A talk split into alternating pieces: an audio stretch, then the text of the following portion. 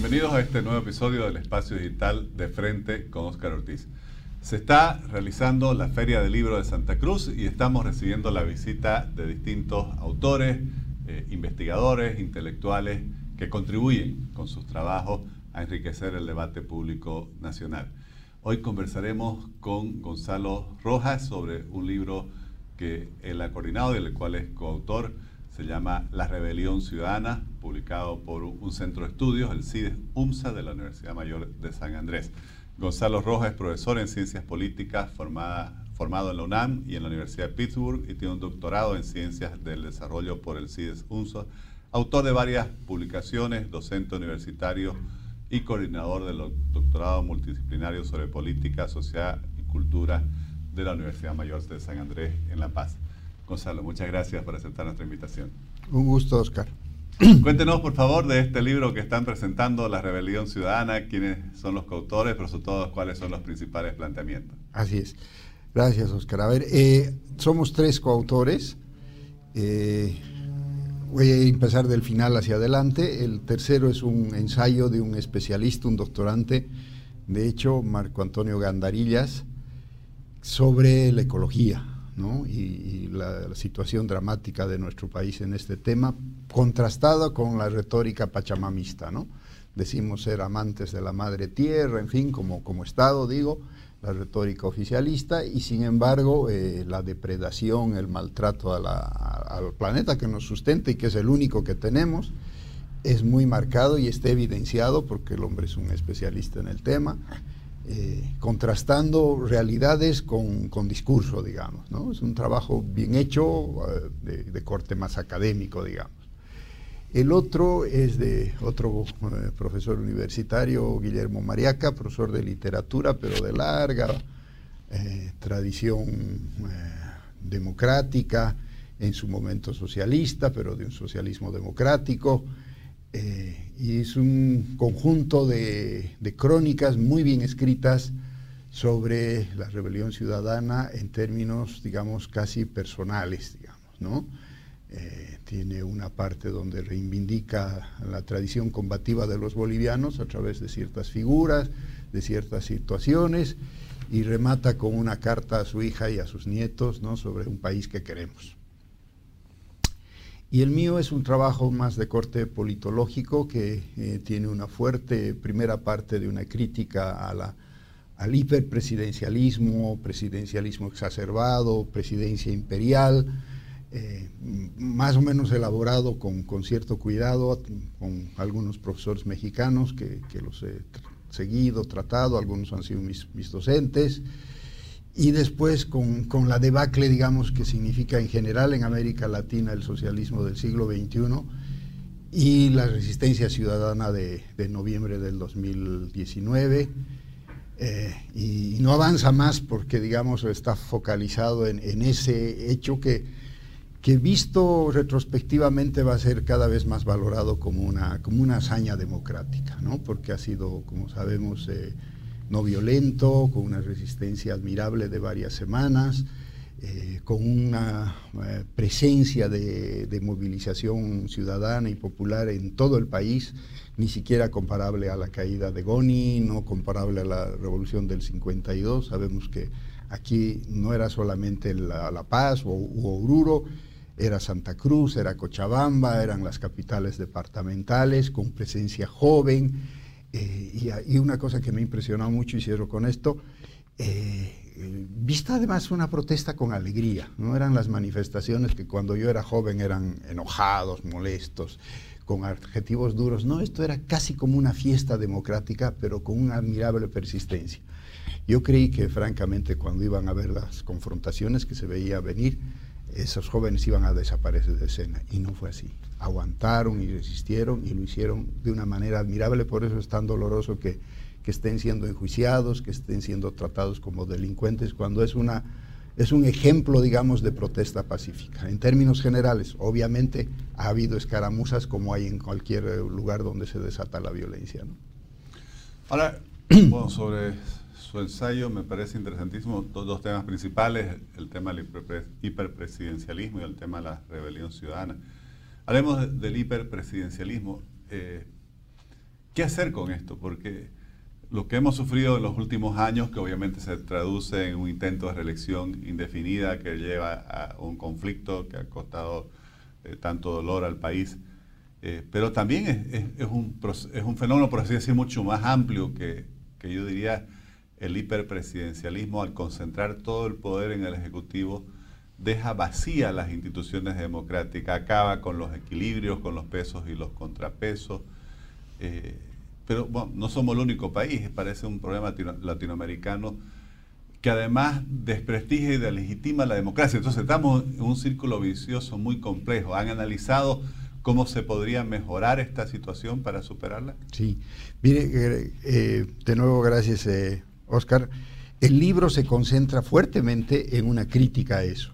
Eh, recuerdo, por ejemplo, ahí eh, las discusiones de lo que se conoce como los eh, diarios o papeles federalistas, ¿no? De Federalist, la discusión alrededor de la Constitución norteamericana. Estamos hablando de la primera revolución moderna del mundo, ¿no? la, estadounidense. Solemos despreciarla o no ponerle la debida atención y se pondera más la, la francesa, pero la, norteamericana. Arendt justamente le dedica un ensayo importante, Hannah Arendt, para decir que es una revolución que funda bases de libertad. ¿Y por qué? Porque se concentra en que el presidente no sea una suerte de, rey con otro nombre. ¿no? Esta es una frase que después la va a usar también Bolívar, pero para intentar afianzar, eh, afianzar eh, instituciones. Pero realmente el problema del presidencialismo es que puede ser una figura con mucho poder en el mundo, ¿no? Eh, de hecho, la propuesta que no está en el libro, sino en la agenda de investigación estratégica del PIEF, que es con lo que prácticamente ha cerrado sus, eh, sus tareas, luego de una eh, presencia importante eh, alentando la investigación en ciencias sociales, el programa de investigación estratégica de Bolivia, a eso me refiero, está en la web, por favor mírenlo, y ahí yo hago una propuesta con otro colega joven de eh, pensar en, para el caso boliviano, esto era en el, en el interregno antes de, de, Arce y cuando estaba todavía la señora Áñez de, presidente, de avanzar hacia el semipresidencialismo el presidencialismo se lo ha pensado y se lo ha aplicado en, eh, en Francia, ¿no? Eh, justamente para dejar de tener estas figuras eh, presidenciales que son en realidad majestades, ¿no? Y, resultado de eso es lo que conocemos mucho en algún momento para, para Francia, la cohabitación, ¿no? para mostrar de que hay un un, premier que responde al Parlamento, un presidente que responde al electorado. Entonces son dos figuras que un importantísimo eh, politólogo italiano que recién ha muerto, hace pocos años, Giovanni Sartori llama, es un gobierno con dos motores, ¿no? pero a la vez se equilibra, no se concentra en una única persona, y yo incluso estoy sosteniendo un poco heterodoxamente que eh, haya, siga habiendo un vicepresidente. Entonces tendríamos en la cúspide del poder político tres personas. Ustedes están proponiendo eso como solución para Bolivia. Así es, así es. En otros países se lo ha hecho con relativo éxito, en otros también de manera fallida, porque así es la, la ingeniería política y social, no tiene una solución óptima en todas las circunstancias. Un caso que yo diría es medio fallido es el peruano Sí, porque hayan tratado de tener presidente y primer ministro, pero exacto, y venimos ya varios años de inestabilidad permanente. Y matando presidentes eh, simbólicamente, ¿no? De, prácticamente eliminando las figuras presidenciales muy aceleradamente. No tanto quizás por el, por el eh, diseño, sino por condiciones muy específicas. El gran drama de todos nuestros países es la ausencia de partidos democráticos ¿no? y sus correspondientes liderazgos. El otro tema, la rebelión ciudadana. Eh, hoy vemos que es un momento complejo para, para el, no digo para las distintas naciones democráticas, ¿no? Y es, hay un fenómeno de malestar social por distintas razones, eh, que normalmente termina desembocando en que alguna solución populista se lleva ese, ese malestar o sea, incluso las protestas ciudadanas, la rebelión ciudadana, legítimas, por ejemplo, como, como, la que fue la que tuvo Bolivia en 2019, no terminan convirtiéndose en proyectos alternativos de país que puedan tener una solidez hacia el mediano y largo plazo. Eh, ¿Qué hacer? Con, ¿Cuál es su análisis? ¿Cómo ve usted que ha estudiado el tema?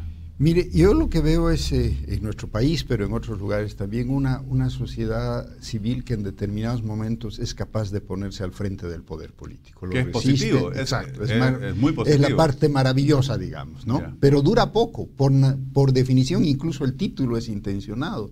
Es una rebelión, no es revolución, ¿no? Es una reacción de la gente de hartazgo, ¿no?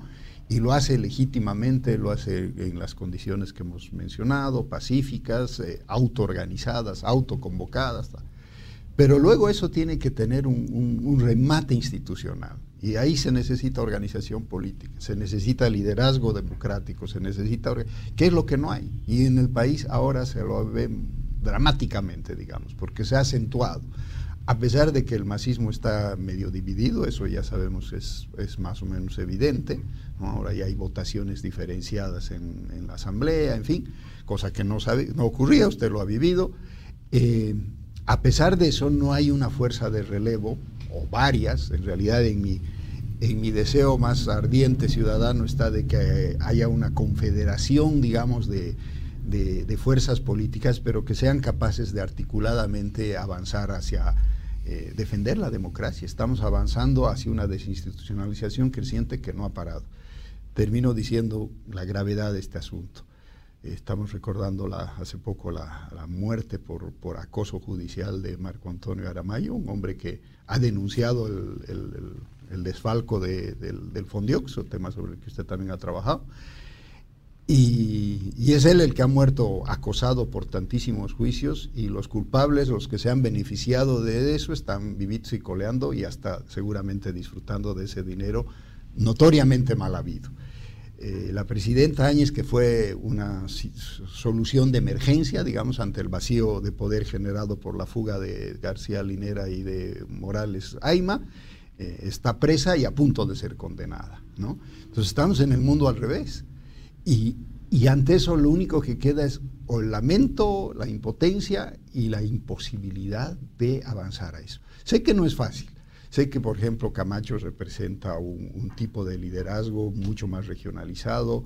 Eh, Carlos Mesa ha dado campo a gente joven de distintos lugares, gente muy valiosa, yo le tengo enorme respeto, pero con muy poca experiencia política, precisamente para entender la gravedad del momento y avanzar en, eh, en esto que, llamo las alianzas, las convergencias, que es más un deseo que una realidad, porque incluso en el nivel ciudadano, de organizaciones ciudadanas, digo, es muy difícil, hay discrepancias en todo, alguna que otra cosa positiva hay, por ejemplo, esta convergencia que han habido de los juristas, cuya figura más visible es eh, Juan del Granado, pero claramente no es la única, y yo diría que incluso... Eh, los cerebros jurídicos están repartidos por lo menos en el eje, ¿no? La Paz, Cochabamba, Santa Cruz, con esta vez con marcada presencia también de, juristas cruceños, que yo veo como algo positivo, ¿no? Que se están sumando a una propuesta de este tipo, pero también veo las limitaciones de la falta de vínculo de esa ciudadanía con esos liderazgos. Y ahí, no sé si usted lo percibe así, yo diría una especie de, divorcio, de, de fractura entre esa sociedad civil que sí en un momento asume el liderazgo, provoca un, cambio político, pero que, y no solo en Bolivia, ¿no? pero que progresivamente vuelve a su día a día. Un día a día marcado además por un momento muy difícil de la pandemia, que ha tenido un efecto destructivo de la economía familiar eh, muy, muy fuerte. Y de pronto, como que la población en general, la mayoría, se concentra eh, en sus necesidades de tratar de recuperarse económicamente, se aleja de la política. Y en el campo político pareciera que al mismo tiempo pasa todo y no pasa nada. Y hay como una especie de, de status quo que se prolonga, que se prolonga y, no surge nada nuevo. No, sé cuál es, cuál es su lectura, que, cómo ve el, momento, ya hablando de nuestro país. Sí, mire, eh, hay un autor, premio Nobel de Literatura, pero un hombre cultísimo, Elías Canetti se llama tiene un libro magnífico, un volumen grueso que se llama Masa y Poder. Eh, y el título es muy elocuente de su, de su, problemática, ¿no? Poder y masa, grandes multitudes. lo que tenemos en la resistencia, hemos tenido en resistencia, son esas multitudes movilizadas, pero por definición en el libro está muy claro, estas son efímeras. ¿Qué las hace que cohesionadas? Es lo que llama los cristales de masa. Y su ejemplo de cristales de masa son en el ejército, son los oficiales y los suboficiales, los que cohesionan. En, en, el mundo religioso son los curas, los sacerdotes, esos son los que, además normalmente llevan hasta uniforme, esos son los que cohesionan a la, a la masa. Y eso es lo que no tenemos. Nos están faltando, para decirlo en términos de Canetti, cristales de masa. ¿No? Y en términos políticos eso se llama eh, partidos políticos, liderazgos democráticos. Eso es lo que no está viendo y yo francamente estoy casi angustiado porque veo que no hay además figuras de recambio. Hay algunas jóvenes, yo los de verdad admiro a la gente joven que hoy está dando la pelea en la Asamblea Legislativa Plurinacional, porque es dar la pelea, lo hemos visto, ¿no? Para esta cosa del, defensor del pueblo, para llegar a los dos tercios, han tenido que hacer valer con, gritos y chillidos que se contemple los dos tercios en, ciertas fases, haya consenso, en fin. Eh, pero evidentemente no es suficiente, necesitamos gente de, más, eh, de más experiencia política, de, de mayores tablas, digamos, ¿no? y un poco mi, mi, exhorto eh, y, que eh, es la razón de, cierto activismo político que me aleja a veces o, mm, me amplía el eco de la academia es eh, la, la conciencia de que eso no está habiendo ¿no? y que hay que generarlo. Ahora, ¿cómo resolver esta especie de choque de trenes entre dos verdades, por así decir? Es verdad, no hay democracia sin partidos y los partidos son fundamentales para que la democracia funcione. Pero por otro lado, pareciera que en este mundo de la comunicación digital, eh, en este mundo, algunos llaman la de la sociedad líquida, usted utilizaba un término eh, de lo efímero, donde no hay liderazgo que a veces duran un año, que puedan proyectarse al siguiente año. ¿Cómo resolver eh, esta, esta contradicción constante, hemos visto que en Colombia había, por así decir, dos coaliciones fuertes, una de la izquierda, incluso izquierda radical, que vienen trabajando hace años en la búsqueda de ganar una elección, otra de toda la... El establishment. El establishment. Y de pronto aparece un señor que con 77 años, le digo su edad porque usa TikTok, que es la red social de los más jóvenes, y está, le va a ganar a los dos lados. Ya le ganó a uno, al, del establishment, y todo indica que le va a ganar también a toda la estructura de la izquierda unificada alrededor de Petro. Así es. Son los outsiders, ¿no? Claro, Pero vivimos casi en algo permanente y después caemos en algo que se llama hoy la democracia iliberal, porque la liberal es la de los pesos y contrapesos, la del poder limitado, la de la institucionalidad. La iliberal, claro, personas que efectivamente ganan las elecciones, pues, pero después cae en lo que usted menciona, el hiperpresidencialismo, la concentración del poder, el autoritarismo. Bueno, Putin es el mejor ejemplo de eso. Así es, que, justo no son democracias, ¿no? Eh, yo creo que va por, la, por dar mayor oh, vigencia y articulación a la, ciudadanía, ¿no? La ciudadanía ya no es más solo el votante que cada cierto periodo de tiempo va, deposita su urna y, traspasa, digamos, la responsabilidad a, a, la clase política, ¿no? Pero a la vez esta clase política también tiene que ser muy consciente de que no aceptamos más ya estos jefecitos que quieren decidir en, un grupo de amigos qué, van a hacer. Entonces, utilizar esta tecnología precisamente para mejorar la comunicación, ¿no? Hacer, eh, hacer redes, digamos, de la que sean parte, y cuesta mucho, a veces eh, tengo interacción, digamos, con gente del CONADE, también tienen un rechazo muy fuerte a los partidos políticos, ¿no? El CONADE histórico, el de los ochentas, era con partidos políticos, con la COP, el CONADE actual eh, prácticamente en los hechos ha sido antipartido, ¿no? No es tan explícito, pero claramente no hay ahí nadie de eso. Y cuesta, ha habido momentos de convergencia justo en la crisis del 19, que es la única manera en que eh, la ciudadanía puede encontrarse con ese liderazgo y ese liderazgo más o menos afianzarse, ¿no? Pero para eso también tiene que haber una vocación de poder democrático de estos liderazgos. Si son de, si es conmigo de, presidente, yo le entro, si no, no, que es lo que a veces vemos en, ciertas figuras, no avanza, ¿no? Y lamentablemente algunas que tienen una vocación más sostenida, estoy pensando por ejemplo en Doria Medina, le va pésimo en las elecciones, hace unas alianzas mal hechas, ¿no? Eh, yo me duele, como han visto muchísimo, la situación de la señora Áñez, pero fue un error su, postulación y justo a eso se sumó este, este hombre que tiene una vocación con el país, lo vemos en sus, eh, en sus eh, reiteradas inversiones, eh, compromiso político. Usted mismo ha sido parte de una candidatura importante, pero justo ha coincidido con aquellas quemazones donde se ve se vio desde fuera como si hubiera una especie de alianza bajo la mesa con el, con el centralismo masista, digamos, en términos de... Y terminó cayéndose una alternativa que parecía potable, ¿no? Había un momento que usted estaba marcando bien, por lo menos en, la región, ¿no? Entonces, eh, ahí hay una cosa que nos está preocupando tremendamente, porque es la imposibilidad de que estos liderazgos se mantengan en comunicación con sus... Eh, con sus, respectivas ciudadanías y estas ciudadanías dejen de pensar de que es un problema de los políticos. En el mundo de hoy, todos los problemas ecológicos, económicos, eh, jurídicos terminan afectando a los ciudadanos.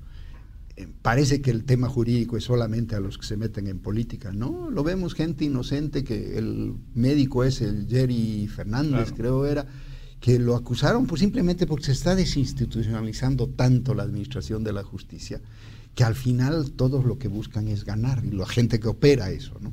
De por sí nunca ha sido buena la administración de justicia en Bolivia, ahora es peor. Y sigue. Y el escándalo que ha surgido con esto de los vehículos robados en otros países, robados en nuestro país, y obviamente todas esas víctimas que ni, ni salían en los noticieros de, subiendo un robo que muchas veces es su principal bien, su principal activo, no tiene las más mínimas condiciones en el país de encontrar una protección desde el Estado. Así es, y cuando lo encuentra lo extorsionan. Yo antes del masismo, debo decir, he sufrido una cosa así, y había gente vinculada de la policía con el robo de mi vehículo. Es horroroso. Y eso ha aumentado, no ha mejorado, no se ha detenido, sigue aumentando, sigue aumentando. Ahora nos damos cuenta que incluso las guarniciones militares de frontera están vinculadas con el tema, o por lo menos eh, por omisión, digamos, ¿no? Entonces, eh, y eso no va a parar si no decidimos que pare. Y decidimos quiénes, los ciudadanos y ciudadanas, por supuesto, ¿no? Gonzalo, yo le agradezco eh, porque realmente, y dirigiéndome a quienes nos siguen por las redes sociales, en estos momentos en los cuales pareciera que, que no hay visión de futuro, no, no, hay, no hay alternativa, que el país lentamente va eh, sumergiéndose en un proceso de autodestrucción de su institucionalidad, de sus bases de crecimiento, de desarrollo. El hecho de que hayan intelectuales, investigadores, académicos como usted y quienes escriben este libro, que reflexionen, más allá si la gente está o no está de acuerdo con ustedes, creo que importante es que haya esa conciencia activa, preocupada, comprometida con la discusión de los problemas del país. Así que muchas gracias, estoy seguro que ha sido una conversación muy interesante y les agradezco por habernos acompañado en un nuevo episodio de este espacio digital de frente con Oscar Ortiz. Gracias, Gonzalo. Gracias, Oscar, y a su audiencia. Gracias.